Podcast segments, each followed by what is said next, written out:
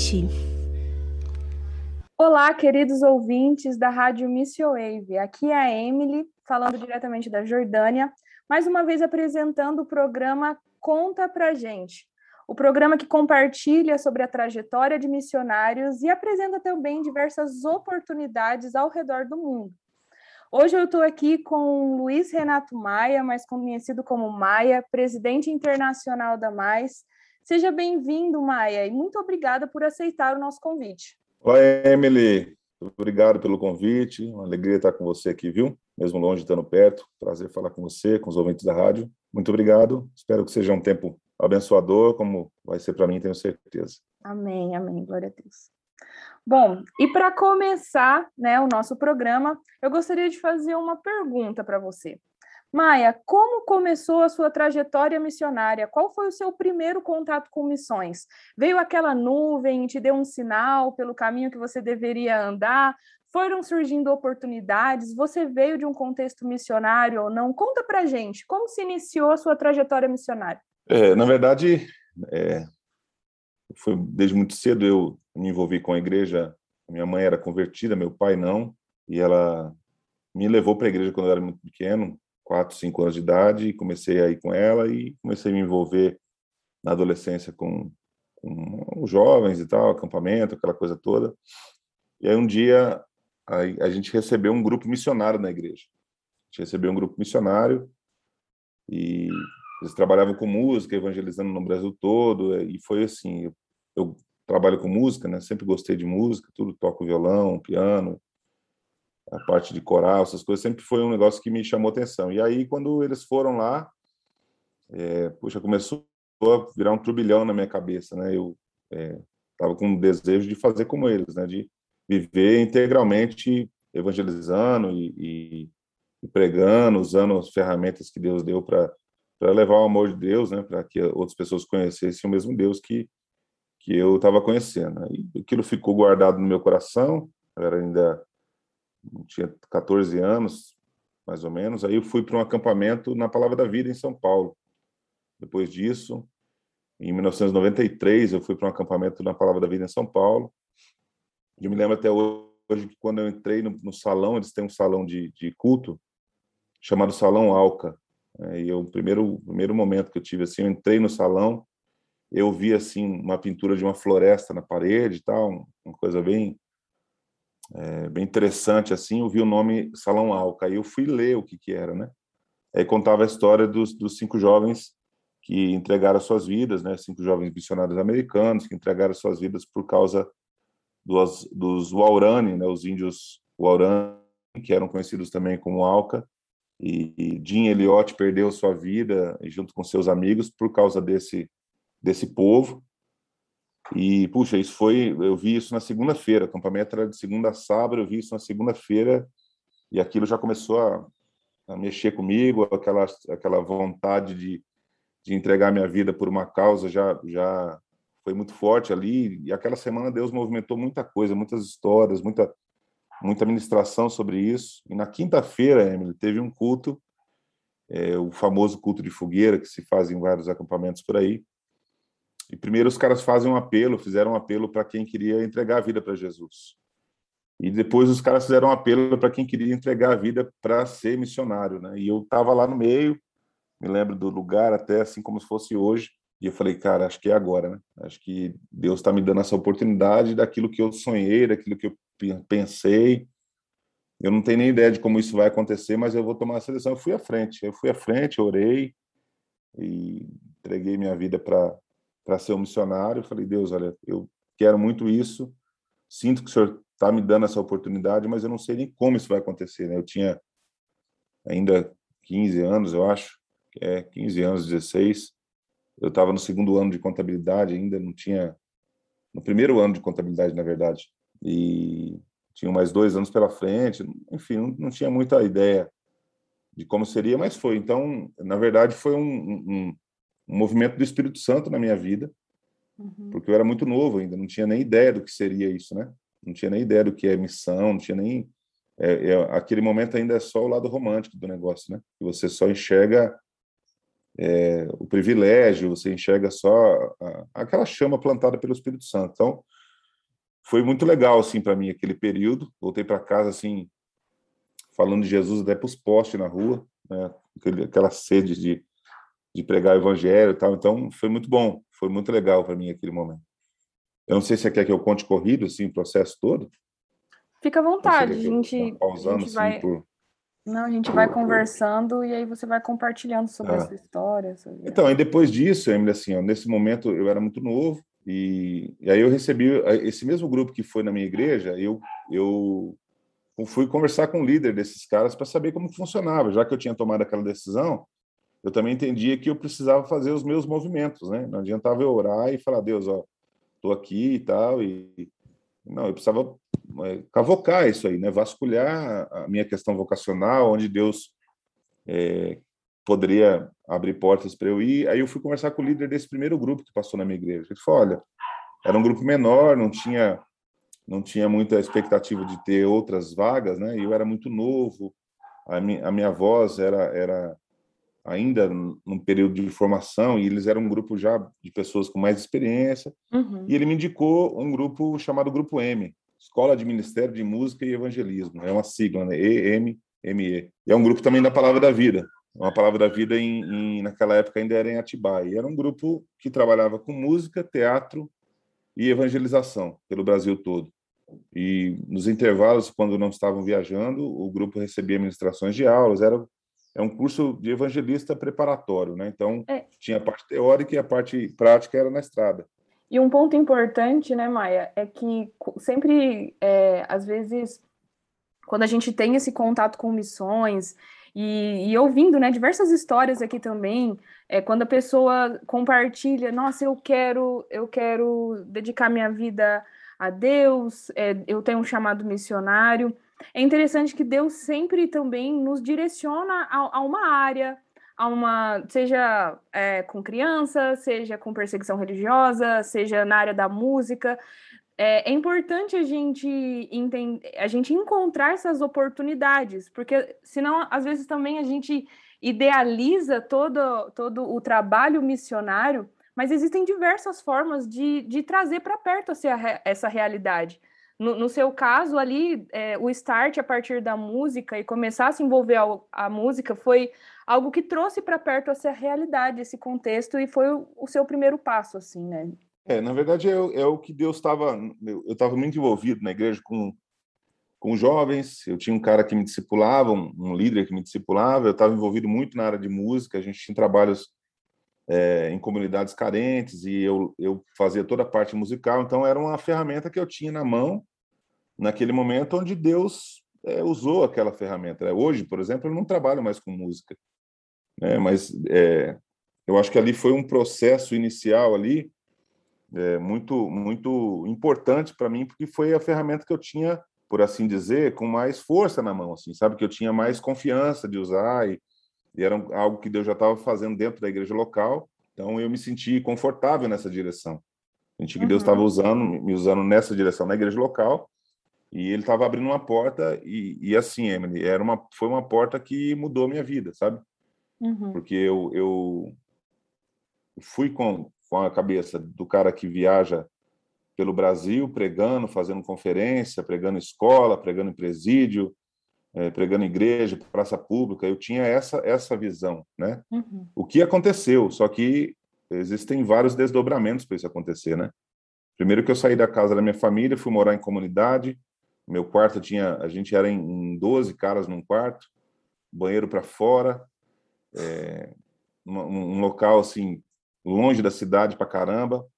O povo da Mais aqui acho que é longe, o centrinho de Colombo para para a nossa base ali, é, a gente andava 12 quilômetros de estado de chão e andava ou, ou tinha dinheiro para pagar o busão e às vezes eu saía no, no dia de folga para ir para a cidade ou eu pagava o busão e eu comia alguma coisa na cidade, então eu ia a pé. Né? É o dobro da distância e ainda não tem o carro ali, né? Para é, quando não precisa tem, de uma Não tem a combizinha para é. ajudar. Então, assim, foi, foi um ano foi um ano que eu fui muito forjado em várias áreas da minha vida. Eu tive que aprender a, a, a viver em muitas muitas situações que eu não estava acostumado. Então, eu tinha 17 para 18 anos, estava era um moleque ainda, né? Muito moleque. Então, foi muito bom assim nesse sentido. As experiências que eu tive de campo, em, em presídio, nunca tinha imaginado na minha vida que eu precisaria no presídio, sabe?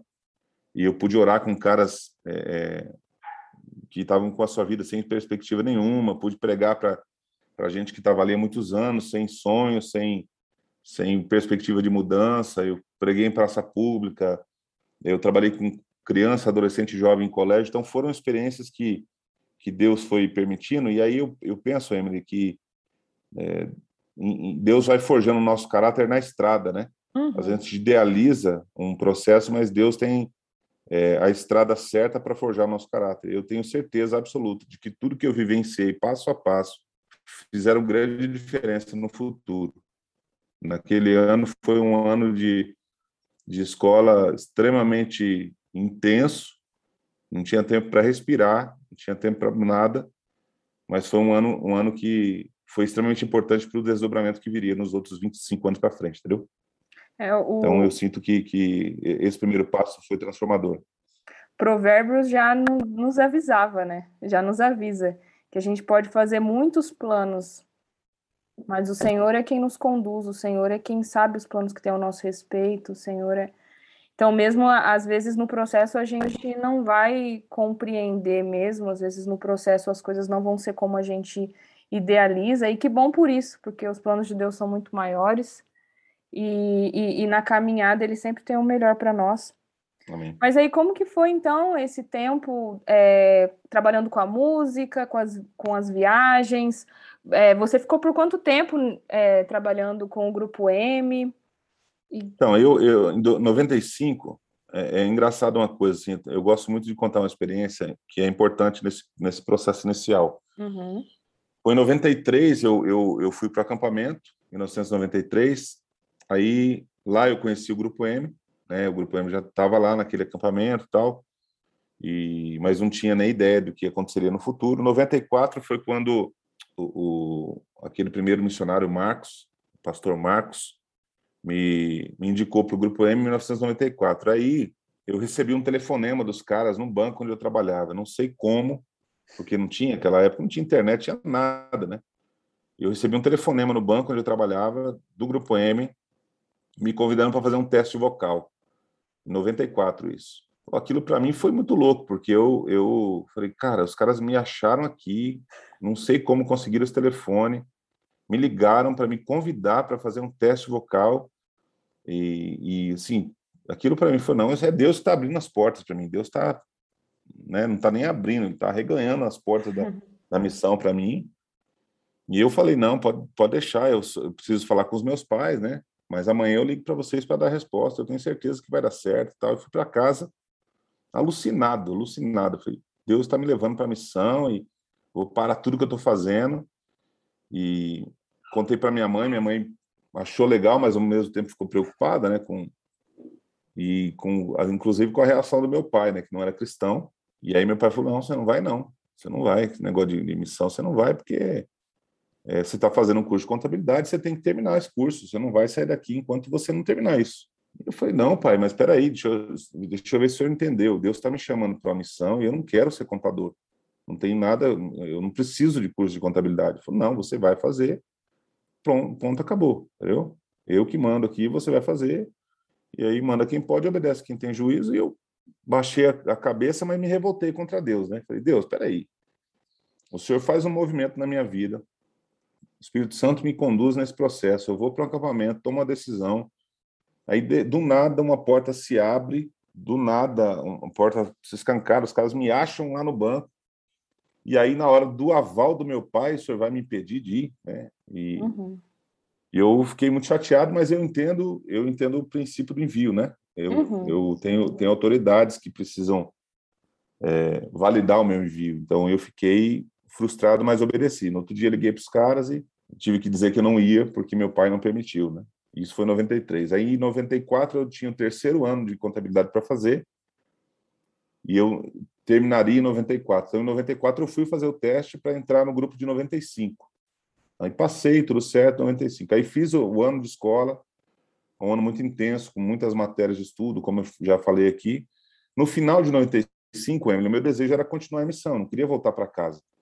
Queria continuar no, no campo ministerial e estava orando por isso, eu e mais um amigo. A gente estava orando juntos por isso, assim, pedindo direção de Deus. E a gente formou um grupo, é, um grupo vocal assim, menorzinho dentro do grupo, que a gente cantava às vezes nos, nos em locais menores assim. E aí a gente foi conversar com o líder da Palavra da Vida aqui do Paraná. No final do ano de 95, a gente passou é, na região aqui, Lapa, é, Guarapuava, toda essa região aqui no, no, perto de Curitiba, passamos em Curitiba também. Ele viajou com a gente. E aí eu passei um óleo de peroba na cara, chamei meu amigo e falei, ah, vamos conversar com ele, vamos ver o que, que dá, né? Falei para ele, cara, eu queria muito continuar no ministério e tal, você acha que não teria espaço para a gente servir na sua equipe missionária aqui no PV do Paraná e tal? Aí foi a, parte engraçada do processo, né? Ele falou, olha, eu, eu pô, seria muito legal, estou precisando de gente aqui, na área de música a gente não tem ninguém, é, seria bom para vocês também trabalharem com a gente no acampamento, ganhar experiência nessa área e tal. É, só que, cara, eu preciso que você me ajude a orar, porque eu estou precisando de um missionário na parte administrativa, mais especificamente de um contador. Você não conhece alguém? Foi essa pergunta que ele me fez, né? E aí eu comecei a rir, eu falei, cara, eu sou contador. E aí eu contei a história para ele, a gente entendeu por que que Deus me segurou lá, né, para trabalhar com essa área, para aprender nessa área, porque ela seria uma ferramenta útil, né? Então, uma coisa também que eu aprendi nessa transição, Emily, da escola para servir já no ministério, é que nenhuma ferramenta pode ser desperdiçada, né? Uhum. Nenhuma ferramenta, né? Eu usei a música, que é uma ferramenta que eu tinha naquele momento. Eu trabalhei como contador da Palavra da Vida do Paraná os seis anos, os cinco anos que eu fiquei lá. Fiquei um ano em Atibaia, depois outros cinco ali. Eu ajudei na contabilidade numa igreja que eu trabalhei na mais eu trabalhei, comecei trabalhando nessa parte administrativa e até hoje tenho tenho é, trabalhos específicos que aquela aquela experiência com contabilidade me ajuda, enfim. Então a ferramenta que Deus coloca na sua mão, ela não é por acaso, né? Então isso é uma coisa interessante a gente entender em missões, que a gente acha que é, missões é só do jeito que a gente idealizou, mas Deus tem o seu propósito, Deus tem a sua direção e Ele tem as ferramentas que Ele sabe que vai ser necessário do caminho. Isso foi muito importante eu saber, né? Sim, e no caminho vão ter diversos momentos assim, né?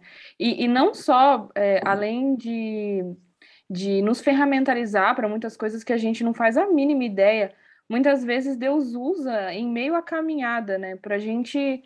É, eu lembro de, de uma palavra que o pastor Ed René deu, inclusive, num dos nossos cultos da Mais, um dos nossos cultos internos, e ele compartilhou um pouco sobre como que, que às vezes também no caminho Deus no, nos direciona a, a não só muitas vezes cumprir exatamente aquilo que, que talvez seja a nossa vocação de fato, aquilo que seja o nosso chamado específico, mas ele, ele, ele nos permite fazer essa trajetória, porque mais importante do que o que a gente faz ou como a gente faz é a nossa vida nele, né? E, e existem circunstâncias que Deus vai simplesmente trabalhar em nós. É, esse tempo na Jordânia me mostra muito sobre isso também e, e, e, poder aprender e mesmo não compreendendo, mas poder desfrutar do caminho, da trajetória, olhar a paisagem mesmo em meio ao caminho, é algo que nos edifica tanto e nos fortalece tanto, né? Esses respiros no meio do caminho que, que nos ajudam a, às vezes até a recarregar as energias, né, Maia? Não, com certeza. É, ver o que Deus está fazendo, né? É, quando, por exemplo, eu recebi essa notícia de que precisava de um missionário na área de contabilidade, foi um refrigério para minha alma de não ter perdido tempo na contabilidade. Né? Então, é, eu falei, puxa, na verdade, eu não estava perdendo tempo, estava investindo um tempo numa ferramenta que Deus queria usar e eu não tinha nem ideia, né? Falei para meu pai, falei, eu não quero ser contador, eu quero ser missionário. Olha, eu posso ser um missionário contador. Né? Uhum. Então, essa é a, é, a, é a beleza do evangelho, né? A gente... É, Jesus chamou os caras que eram pescadores de peixes para serem pescadores de homens, né? É, a, a, ideia do pescar, a ideia da, da, profissão dos caras, nada mais é do que um, uma uma alusão ao treinamento que Deus promove na nossa vida sem a gente nem perceber. Né? A gente nem percebe o que Deus está fazendo às vezes. Às vezes é muito nítido, mas às vezes a gente está tão cego com as coisas que a gente acha que são as melhores, a gente não enxerga a beleza do Evangelho daquilo que Deus está fazendo no caminho. E aquele aquele momento foi um ano muito um momento muito especial para mim na minha vocação de entender o que Deus tinha, o que Deus estava desenhando. Né? Então foi, foi muito legal. Algo muito especial também nessa, nessa passagem, que, que é citada mais de uma vez na, nas Escrituras, né? É, se eu não me engano, é em Lucas, quando conta, quando conta essa passagem em Lucas, que Pedro, ele era um pescador, ele sabia o que ele estava fazendo ali, né? E aí Jesus fala: ah, lança a rede. O cara sabia o que ele estava fazendo e passou a noite uhum. fazendo aquilo. E aí, Pedro, a resposta de Pedro é, é, Eu pensei, falei assim, nossa, eu acho que se fosse eu, provavelmente na hora eu ia falar assim: nossa, valeu, eu não tinha pensado nisso. Eu tô aqui a noite inteira pescando, eu não tinha pensado em, em tacar a rede, não. Mas aí, aí a resposta de Pedro é: eu tô aqui a noite inteira fazendo isso, mas em teu nome lançar, lançarei uhum. a rede. Porque a gente pode estudar, a gente pode se capacitar, mas a gente nunca pode se esquecer também que, que é só no nome de Jesus, né? É só no nome dele e, e graças a ele por isso, porque se dependesse da gente também seria complicado. Mas, Maia, Deus me livre. É, você compartilhou, né? Então, que ficou ali cinco anos com o PV. Como que foi depois desse, de, dessa, desse ciclo, assim, né? É, conta mais um pouquinho para gente sobre a sua história. É, no, no, no, quando eu voltei aqui, então, comecei trabalhar no PV do Paraná, eu é, aprendi muita coisa na, na, questão do acampamento, assim, morei dentro do acampamento por muitos anos e foi um tempo de, de muito aprendizado intenso, assim, com temporadas de é, cinco semanas de acampamento, criança, adolescente, jovem, foram foram semanas intensas. Eu trabalhei nas mais diversas áreas que você possa imaginar, né? dentro de um acampamento. Todas as áreas que você possa imaginar dentro da rotina de um acampamento eu trabalhei. Então, é, eu experimentei muita coisa, sabe? Experimentei muitos desafios que continuaram forjando meu caráter. E a gente trouxe, tinha um grupo menor, então, dentro do Palavra da Vida Paraná, a gente tinha um, um grupo parecido com o Grupo M, mas um formato menor, inclusive que cooperou para a transição do Grupo M para cá. Hoje o Grupo M está aqui no PV do Paraná, não está mais em Atibaia. Então, é, é, Deus permitiu viver um processo muito bacana assim desse desse tempo. E aí, Emily, eu, eu fiquei ali por um tempo, fiquei por esse até julho de 2000, né? Eu, cheguei lá no final de 94 e fiquei até, né, perdão, final de 95 e fiquei lá até julho de 2000. Né? Então foi um tempo assim de muito aprendizado, crescimento, desafio, viver pela fé, aprender a viver é, com mantenedores, e foi um, um, dos desafios da, porque quando eu estava na escola, na, na, no primeiro ano, eu tinha é, uma parte do, do, recurso que eu juntei quando eu saí do emprego e, e tinha a igreja que pagava as minhas mensalidades. Né? Quando virou para isso, eu tive que virar uma chave para a vida missionária. Então, foi também um aprendizado de como é, fazer projetos missionários, de como é, levantar mantenedores, é, confiar em Deus, viver pela fé. E foi também um tempo de muito, porque eu quando você está sozinho, uma coisa. Então, ali foi o tempo de eu ser forjadão mesmo, nesse aspecto, sabe? Deus me permitiu passar por dias muito ruins nessa área, por dias muito bons, o que, que me trouxe experiência também nessa área financeira para a minha vida. E hoje eu vivo muitas realidades com a minha família que eu aprendi naquela época sozinho. Então, depois que terminou esse ciclo na Palavra da Vida, eu fui convidado por um pastor amigo para ser missionário em uma igreja local. Eu retornei à igreja local como missionário, numa igreja presbiteriana do Brasil, em Cascavel, no interior do Paraná. Então. Eu entrei lá trabalhando com área musical, eu dava aula de música na cidade para poder compor meu sustento, né? Então, também às vezes, às vezes é necessário fazer tendas em alguns aspectos para para compor o sustento. Claro que o rendimento não era o mesmo, né, do que quando você está em tempo integral, uhum. mas foi também um tempo de muito aprendizado, um tempo que eu pude usar a música na cidade para poder pregar o evangelho. Aí foi também onde eu conheci a Fran, minha esposa, uhum. em Cascavel. A gente começou a namorar e, e a, gente, a gente se casou em maio de 2002, né? Dois anos depois que eu cheguei ali, quase dois anos depois que eu cheguei em Cascavel, a gente se casou. E foi também é, uma experiência boa trabalhar com jovens ali, depois uma experiência muito boa também trabalhar casado com jovens, né? Trabalhar é, solteiro, você tem um, um tipo de, de raio de ação, né? Quando você está casado, é, as, as oportunidades multiplicam de formas diferentes, né? Então, uhum. foi um tempo muito legal também. Eu trabalhei na igreja por seis anos em Cascavel, na área de música, na área de acampamento. A gente começou um acampamento lá no último ano que a gente estava. É, fizemos, eu repliquei muitas coisas do Grupo M lá de teatro, pregando escolas e, e levando o coral da igreja para a rua, né? não só dentro da igreja. Então essa veia missionária, ela, eu apliquei o que eu aprendi fora da igreja local para dentro da realidade da igreja local. Então foi foi muito bacana isso também poder vivenciar dentro da igreja local algo que a igreja não estava vivendo, não tinha conhecimento naquele tempo, não tinha vivido ainda, né? Não que não uhum. tinha conhecimento, mas não tinha vivido de uma forma muito prática aplicar o que eu havia aprendido na palavra da vida. E isso é tão importante, né? Você, né, como pastor, é, a gente acho que talvez fale mais sobre isso mais para frente, que você tem um trabalho, né, é, em relação à vocação, é algo muito forte no seu ministério hoje. E uma pergunta que eu muitas vezes recebo de, de pessoas que estão indo fazer um curso missionário, é, é, ou então que estão finalizando um curso missionário, é Emily, mas Deus Deus tem me direcionado a voltar para minha cidade, Deus tem me direcionado a trabalhar com missões na minha igreja.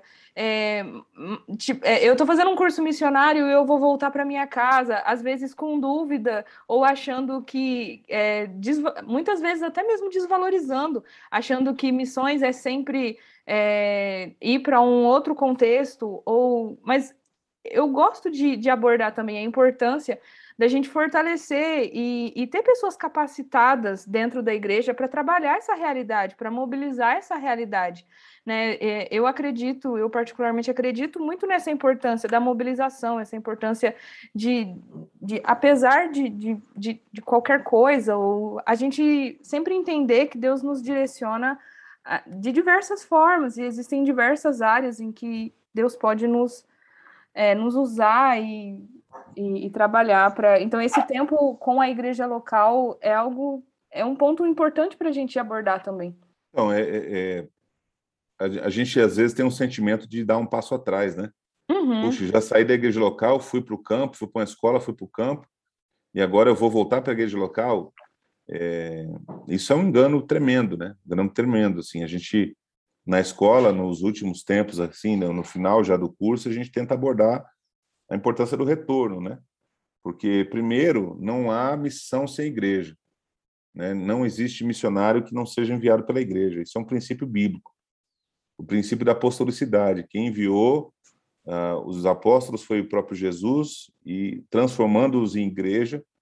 E o envio, se você vai para o livro de Atos, quando o Filipe está em Samaria é, pregando, é, anunciando, várias pessoas se convertem, os Pedro e João descem até Samaria com o princípio de apostolicidade, né, para enviar a igreja, né? Então é um, é um processo que precisa ser respeitado e às vezes a gente tem, é, infelizmente, Emily, assim, tem alguns algumas formadores, né, de missionários, alguns líderes que não dão valor a isso. Uhum. É, e aí o missionário volta para a igreja com, com a quando volta para a igreja contrariado assim, ele volta com a impressão de que ele sabe mais do que todo mundo. Né? Não, eu saí da igreja, fui para o campo, eu estudei, agora eu sou a quarta pessoa da Trindade, né? Tem gente que acha que é isso aí, né? Isso. E, para mim, o tempo na igreja local foi tão, tão importante, tão importante, tão importante, é, tanto quanto tá na estrada viajando, tanto quanto tá é, numa escola missionária ou num acampamento, trazer as experiências que Deus promoveu na minha vida para a igreja local, ser ferramenta dentro da igreja local e ferramentalizar jovens que estavam ali foi muito importante. Aconteceu a mesma coisa em Campo Mourão. Aí eu saí, é, nosso filho nasceu, o Felipe nasceu em 2007, né, fevereiro de 2007, e ainda em fevereiro a gente mudou para Campo Mourão, que é uma cidade próxima ali também, na região Maringá, Londrina, no norte do Paraná, para trabalhar também com a igreja presbiteriano do Brasil, também com a área missionária, também com a área musical, como pastor de jovens. É, nesse meio tempo, eu fiz a faculdade de teologia, né? Eu tinha feito só o curso de evangelista. Eu fiz a faculdade de teologia na Sul-Americana, em Londrina.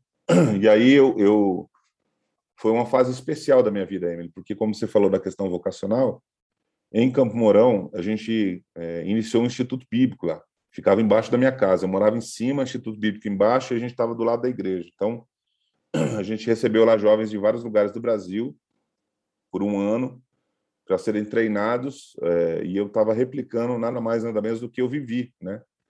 É, o que foi feito no começo da minha vida, o que como pessoas investiram no começo da minha vida, Deus me deu o privilégio de pastorear um grupo de pessoas, investir na vida de um grupo de pessoas para que elas pudessem replicar aquilo que eu vivi. Então, foram nós tivemos ali formação de entre os jovens que eu pastoreei e entre os alunos que passaram pelo instituto, nós temos missionários no campo transcultural, temos sete pastores seis pastores formados, temos evangelistas que estão estão é, trabalhando pelo Brasil, então foi muito legal viver isso também pela igreja local, a própria igreja local sendo a formadora, né? Então a gente não precisava enviar ninguém para fora, né? um seminário fora, a gente tinha dentro da igreja local um instituto bíblico que estava formando líderes, né? Formando missionários, missionárias, pessoas que queriam desbravar aí o, o, o campo, tanto no Brasil como fora dele, é, como, como líderes e pregadores do evangelho. Então, a importância da igreja local, a importância da missão na igreja local. Muitas igrejas não são, é, não, não têm investimento, não são formadoras ou têm pouca visão a respeito de missões, às vezes por, por um pouco até de culpa dos próprios missionários, né, que dão valor apenas no, na missão fora da igreja. Uhum. É, e não, é, a, a, missão partiu da igreja. Né? Então, quando, quando a perseguição aconteceu e a igreja foi para Samaria e dali para ali os confins da terra, partiu da igreja em Jerusalém, né? A igreja promoveu isso. Os que estavam na igreja em Jerusalém que promoveram isso. Então, e aí a igreja formada em Samaria, por exemplo, foi responsável por mudar Samaria. Então é todo um processo que a gente precisa abrir o coração para viver e apesar de eu estar com desejo de voltar para o campo, né, uhum. eu sabia da importância de estar ali. Ali agora era meu campo missionário. Uhum. Então eu, eu sempre digo para os jovens: ah, eu não sei o que, que movimento Deus vai fazer na vida, mas enquanto eu estou ali em algum lugar, ali eu tenho que fincar a minha vida, estabelecer as raízes, né, e fazer com que ali seja o lugar onde eu acho que eu vou morrer fazendo. Se Deus quiser me levar para morrer em outro lugar, Ele vai me levar, mas nesse tempo de igreja foi assim para mim. Amém. E eu queria aproveitar esse momento que a gente está abordando sobre isso, para talvez você que está aí nos ouvindo e você trabalha com a realidade local é, e tem né, passado por, por, esse, por esse desafio, essas, essas vezes dificuldade do, do reconhecimento, muitas vezes, eu, a gente, eu queria aproveitar esse momento para te encorajar.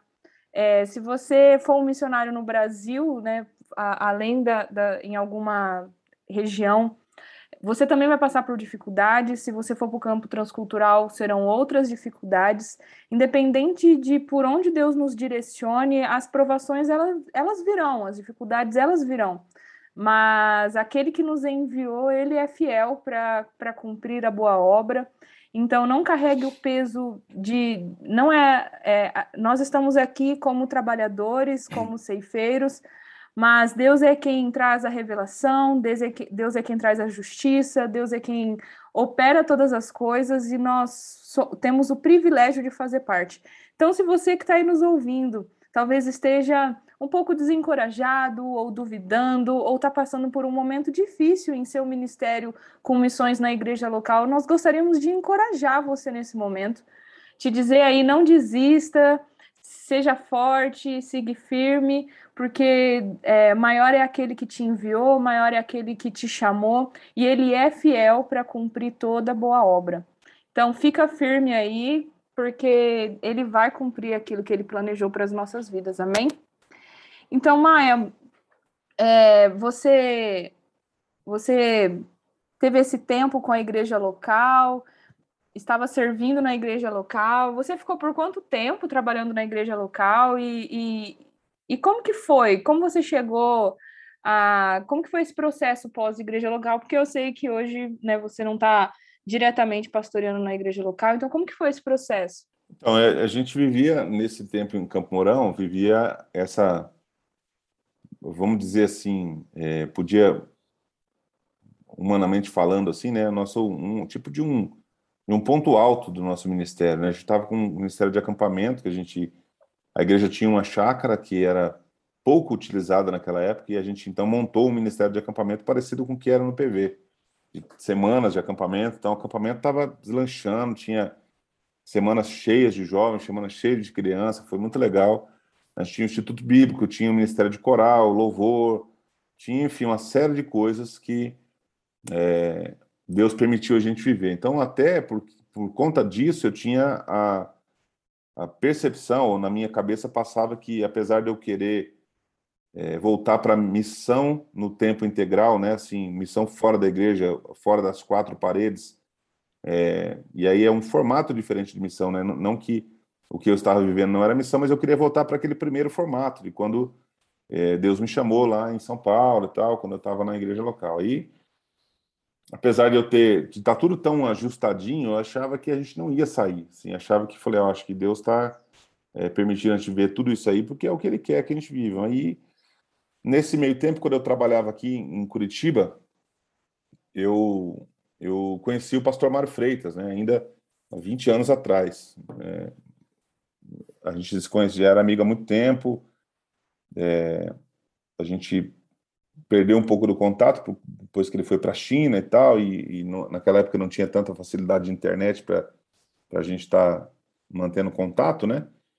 E ele também foi para BH para pastorear lá, então a gente pegou, perdeu um pouco do contato, mas aí é, eu estava em Campo Mourão e eu, com essa veia missionária eu estava responsável pelas conferências e tal, e aí a gente ficou sabendo da mais, né? A gente ficou sabendo da mais, isso era 2012, já tinha uh, dois anos que a mais estava, já tinha se estabelecido, por causa, a mais se estabeleceu por causa do terremoto em 2010, terremoto no Haiti.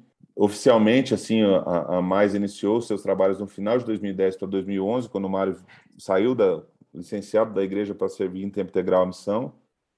E aí, em 2012, nós levamos ele para falar sobre a mais, sobre missões na nossa conferência em Campo Mourão. E a gente estava orando, eu e Fran, a gente estava orando assim, por um desafio. Eu não sabia exatamente o que, que Deus ia fazer, mas a gente sentia que, que teria um desafio novo assim, no nosso coração. E eu achava realmente que era dentro da própria igreja ali, talvez algo novo, um passo novo, um desafio novo que Deus ia colocar.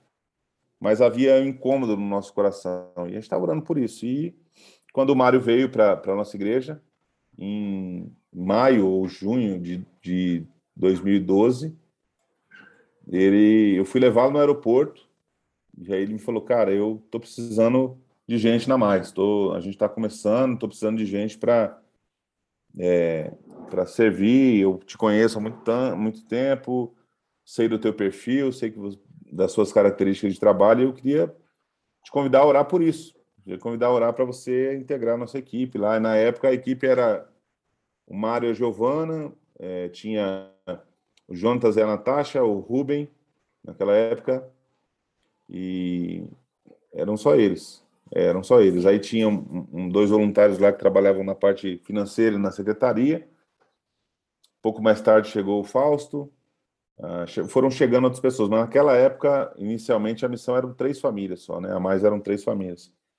E aí a gente se pôs a orar. Se pôs a orar é, para tentar entender em Deus, assim, eu fiquei alucinado, né? Fiquei alucinado, porque parecia que, que é uma nova porta estava se abrindo, apesar de não ter nenhum problema, né? De, na igreja, assim. E, e, vale salientar, Emily, que a gente viveu dias difíceis em Campo Mourão na igreja, com jovens e tal. E até nesse tempo difícil, eu achava que era o tempo do nosso ciclo, né? O ciclo estava acabando, por isso estava difícil. Então, acho que que Deus tinha que levar alguma outra pessoa para lá, eu tinha essa percepção. E Deus tirou a gente de Campo Mourão quando as coisas estavam estabelecidas. Então Deus não age na confusão, né? Deus não vai usar a confusão, é, o problema para me tirar de nenhum lugar. Ele vai me tirar no tempo certo, né? Quando uhum. tiver completado o ciclo. E assim foi. A gente entendeu em Deus, é, tivemos a bênção do, do, do nosso pastor, tivemos a aprovação e o apoio da nossa família, de amigos. É, Deus nos ajudou no, no, processo de sustento com várias pessoas. Então, final de 2000 e, e... aí eu fui para o Haiti em 2012. E no final de 2012 a gente encerrou o ciclo lá na igreja local para vir para mais. Então ali começou o nosso a nossa saga na missão mais. E hoje, presidente internacional da Mais, o Big Boss. É, hoje é, é, é Não muda nada isso. Ah, gente, para quem não sabe, Maia é o meu chefe. Ele, eu sou missionária da Mais também, e ele, como presidente, é o meu chefe. Quem tem chefe é índio, filha. Ai, Maia. É, Maia, e como que tá então agora esse tempo na Mais? A Mais passou a Mais. É, fala um pouco sobre a Mais, com o que, que a Mais trabalha, o que, que a Mais tem feito, como que estão as coisas aí no Brasil.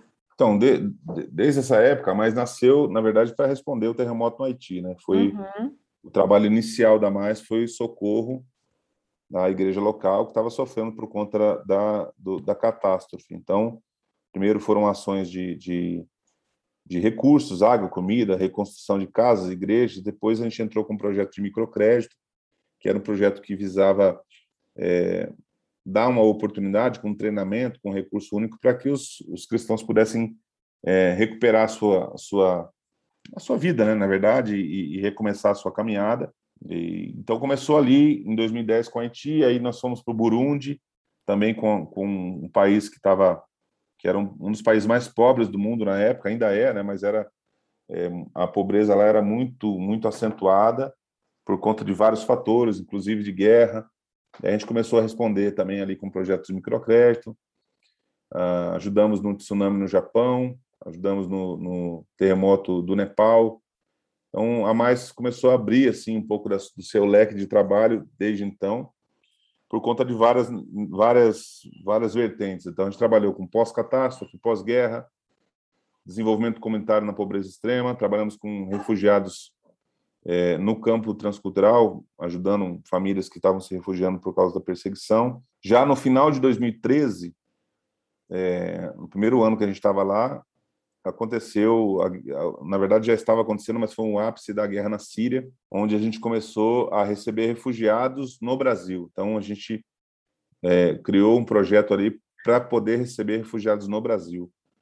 Então a gente lá em Vila Velha, quando fui para lá, era um escritório pequenininho, numa casa, no centro da cidade, que era apenas um escritório de, de, de administrativo que captava os recursos com as nossas viagens de mobilização nas igrejas, captava recursos com treinamentos que a gente fazia para enviar para esses projetos. E aí, final de 2013, a gente é, se deparou com essa necessidade de, de, acolhimento a refugiados e aí também com a veia é, de treinamento, né? Eu carreguei isso no meu coração muitos anos e aí, na época, eu me lembro que a gente sentou para conversar sobre isso. Eu falei para o Mário, eu falei, olha, Mário, eu, eu Gostaria que a Mais treinasse jovens, eu gostaria que a Mais tivesse é, também a oportunidade, além de servir a igreja sofredora fora do país, sofrer a igreja, é, servir a igreja local, para que ela se desenvolva no campo missionário também. Então, uma das formas que a Mais tem de conectar as realidades é com treinamento missionário. E aí a gente precisou alugar um prédio na cidade, uh, onde a gente tinha então nosso escritório, tinha moradia de missionários, tinha nossa escola, e aí o abrigo aos, aos refugiados. Então, 2013 para 2014, a gente recebeu ali, é, no, no, primeiro ano desse trabalho, mais de 100 pessoas. Uau. Foi um bom, assim, chegou a morar é, num, prédio que a gente teve que adaptar, né, porque não era um prédio residencial, era um prédio comercial, a gente adaptou ele para nossa realidade e moraram mais de 60 pessoas. Uau. Foi uma, uma confusão, assim, sem precedentes, né?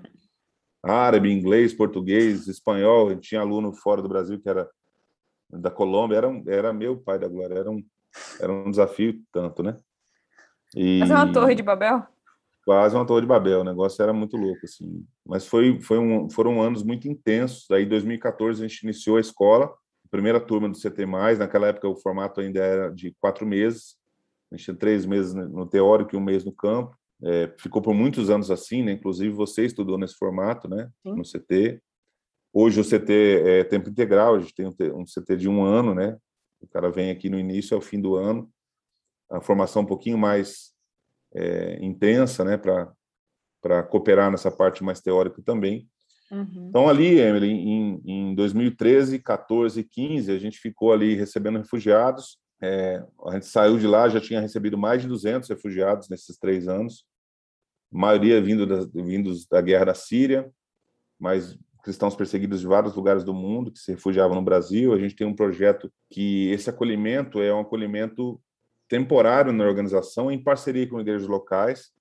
para ajudar esses cristãos a recomeçarem a sua vida longe da perseguição. Então, a gente dá aula de português, dá todo atendimento médico, é, é, psicológico, é, de todo todo tipo que que às vezes as pessoas chegam com várias várias crises, né, não só físicas, mas emocionais. Toda a parte documental, né, a gente que faz dentro da Polícia Federal. É, enfim, a gente prepara ou, tenta culturar o refugiado, né, com o máximo que dá. Claro que em quatro meses a gente não consegue fazer isso, uhum. mas em parceria com a igreja local, a igreja recebe esses irmãos por um ano, fornecendo para eles moradia, alimentação, é, todo, todo o suporte para iniciar um emprego para o chefe da família, para que eles possam recomeçar a vida no Brasil. Então, esse era o nosso processo. recebia refugiados, treinava eles ali, acolhia, ajudava, documentava eles, saíam de lá com CPF, com carteira de trabalho, cartão do SUS, tudo pronto para viver como cidadão brasileiro. E as igrejas ajudavam nesse processo. Então, foram mais. Hoje, a contabilidade já chega, acho que, em 230 refugiados que a gente recebeu aqui desde 2013. Então, aí assim, Emily, nossa, a, a, eu me lembro quando eu cheguei na Mais em 2013, a gente fez uma reunião de planejamento estratégico e a ideia era que em 2020 nós tivéssemos cinco bases no mundo, é, é, contando com a do Brasil. Então, a gente tinha Brasil, a gente foi para o sertão do Brasil, tinha o Haiti, aí Jontas foi para a África, é, aí aconteceu a crise de refugiados também na Itália, então, nós montamos um projeto na Itália junto com o Rubem e a coisa foi expandida de tal jeito, fomos para o Sudeste Asiático, Ásia Central, Homero foi para a Jordânia. Então, foi toda um, foi uma expansão gigantesca, assim, muito rápida, que foi muito boa, muito boa, mas gerou também muitas dificuldades, porque, é, só para começo de conversa, a gente é uma organização missionária brasileira que uhum. levanta em real recurso para enviar em dólar. Né? Então, já aí já começa a primeira dificuldade do processo. Aí, é, uma, uma organização. Oi? Para uma realidade, por exemplo, igual aqui na Jordânia, que aí é dinar jordaniano. É, então, é, é um desafio. É 8 surreal. por 1, um, né? É. 7, 8 por 1, um, né? Então, uhum. é tudo muito complicado financeiramente falando. Então, a gente começou a orar por isso, porque, apesar de ser muito bacana o que a gente estava fazendo, a gente estava é, não ia conseguir ir muito longe por conta da, da falta de braço, né? A gente não tinha é, nem, nem muito, muita estrutura de pessoa física, a gente chegou a ter 100 missionários a mais, um período assim. Só que a gente não tinha, não tinha estrutura física, não tinha estrutura é, financeira para isso. Então a gente começou a orar por um direcionamento do que fazer diante disso. Aí em 2017 a gente tomou a decisão, crendo que foi uma direção absoluta de Deus, para a gente focar os nossos esforços em, em, em, cristãos perseguidos. Trabalhar com desenvolvimento comunitário, com acolhimento, com treinamento tal, mas focando nesse público-alvo, por assim dizer, né? Então, a gente hoje não atende mais catástrofe, não atende mais guerra, não atende guerra pela guerra ou pobreza pela pobreza, né? A gente atende todos esses fatores que são oriundos da perseguição. Então, a Mais hoje trabalha com cristãos perseguidos, desde 2017, focando em cristãos perseguidos, é, e nos desdobramentos que isso traz. Então, em alguns lugares é recurso, em outros lugares é acolhimento, em outros lugares é treinamento, outros lugares é refúgio fora do país, enfim, é, Bíblias, são várias várias vertentes, mas todas vindas da perseguição. Então, a gente hoje tem trabalhos na, é, no Oriente Médio, estamos nós reestruturamos o trabalho da África, porque na África era em Uganda, e Uganda não tem perseguição, então nós estamos começando projetos no norte de Uganda, no, no, norte da África, onde há perseguição. Temos um projeto no Sudeste Asiático que ainda trabalha com pastores e cristãos perseguidos do Paquistão que estão lá. Uhum. Também temos um projeto de desenvolvimento comunitário em Mianmar, que é um país perseguido. Temos na, na Colômbia, que é um local, um dos locais mais perseguidos da América, e o Oriente Médio, onde você está e que, que tem vários lugares que são várias frentes de trabalho com cristãos perseguidos. Então, hoje a mais, além do, do, nosso centro de treinamento, que é um local onde a gente mantém aqui a 16 turma já de, de, de, de alunos, com um desejo de, de formá-los aí para o campo, de cooperar com a igreja local. A gente mantém aqui no Brasil o nosso escritório administrativo, a moradia para os refugiados, obreiros nossos e também é, temos casa ainda para refugiados. Recebemos recentemente aqui um casal que veio é, que, estava, que são sírios, mas que estavam no Líbano fugindo da perseguição. Continuou o projeto mas todos agora focados em perseguição religiosa. Se eu consigo resumir os 11 anos da mais, é mais ou menos assim. É, e agora é um momento aí que a gente compartilha várias oportunidades, né? E você que está nos ouvindo, se você se interessou, né, pela causa que, que nós trabalhamos, no caso eu e o Maia fazemos parte da mesma organização, se você se interessou pela mais, se você tem entendido que você que Deus tem te direcionado a estar tá mais perto dessa realidade que é a perseguição religiosa, a, o centro de treinamento ele aborda sobre perseguição religiosa, mas ele, tra ele trabalha também é, a respeito da, de vocação, né, missiologia, a nossa, a nossa grade curricular ela é rica. Então, assim, se você gostaria de fazer um curso missionário, um intensivo em missiologia, e também, né, ali próximo à, à perseguição religiosa, tá aí a oportunidade. É, agora as turmas, a nova turma é só no ano que vem. Mas vai orando, pesquise sobre, você encontra mais né, no, no, no, Instagram, no Facebook, no site, tem a loja. É, quais são as redes sociais da Mais, Maia, e o site? É, o, o site é maisnomundo.org, www.maisnomundo.org.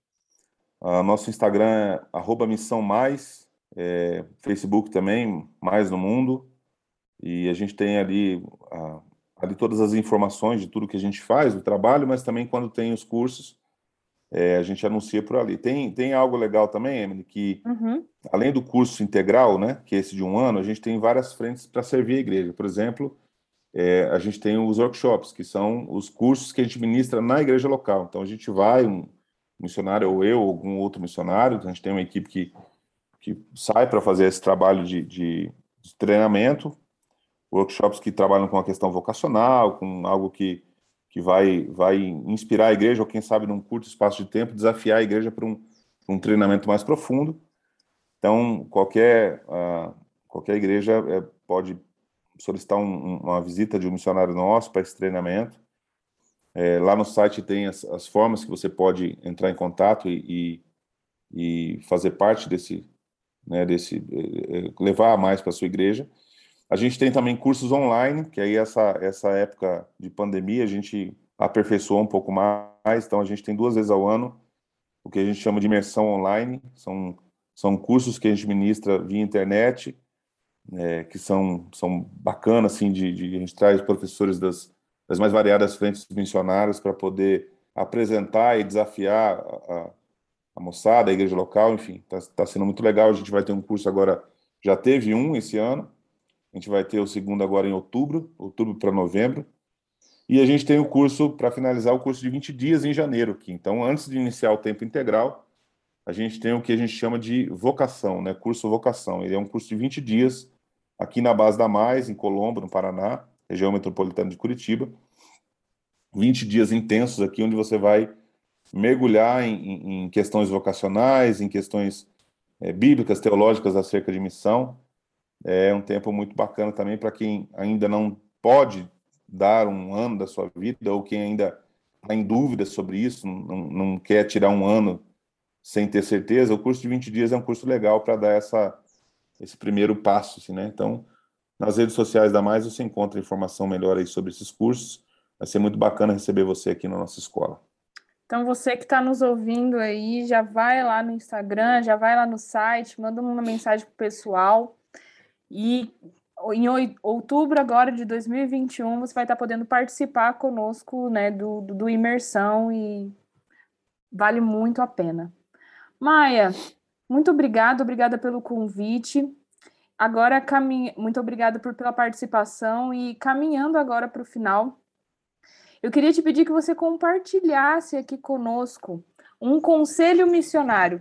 Seja ele um conselho que você, olha, é, é, aqui ninguém me avisou, esse conselho aqui ninguém me avisou, eu gostaria de alertar, de, de replicar esse, esse conselho, ou então algo que você recebeu, algo que, que me falou assim, nossa, lá no começo da minha trajetória, o pastorzinho, aquele irmão compartilhou comigo, me deu esse conselho e fez toda a diferença na caminhada. Esse é o espaço para o conselho missionário. Olha, é...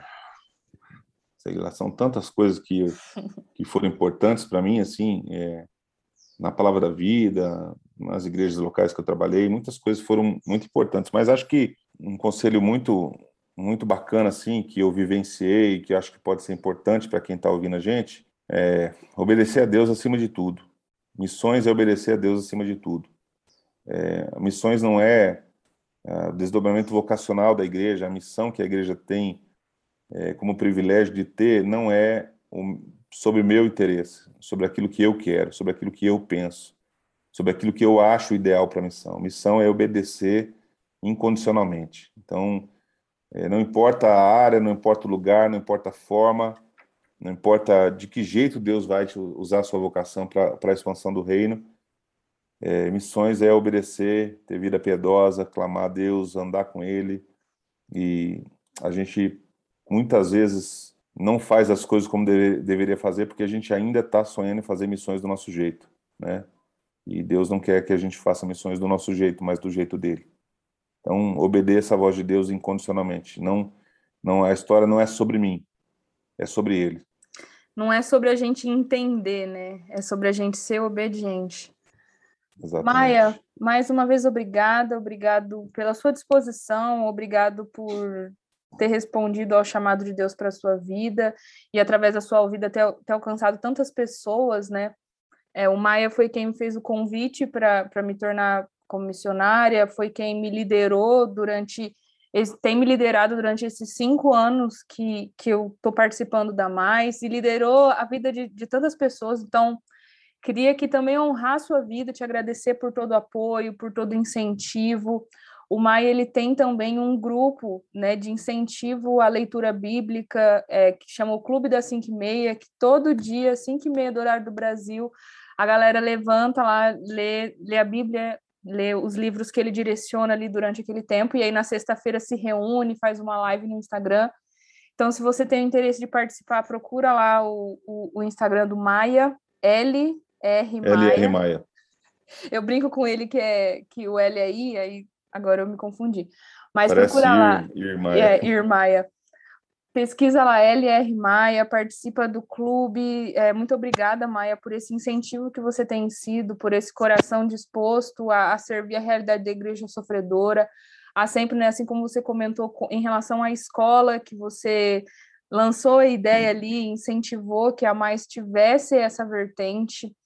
Ah, uma fala também que me marcou muito, que o Maia sempre compartilha, é que nós trabalhamos com a igreja pela igreja, né? Então, não é sobre a mais desenvolver um trabalho, a mais desenvolver um projeto, é sempre conectado com a igreja, seja um novo projeto que nasce no campo, é sempre a partir de uma igreja local. Então, é, muito obrigado por esse encorajamento e, e por Deus estar te usando nessa área. Muito obrigada por esse tempo. Bom, queridos ouvintes, obrigado por participar aqui até escutar, estar tá com a gente até agora. Eu não sei se você está nos ouvindo através do site ou do podcast, mas se a gente está no podcast, você pode compartilhar aqui esse o conta para gente essa edição para os seus amigos. É, muito obrigado e até a próxima. Esse foi mais um conta para gente. Deus abençoe.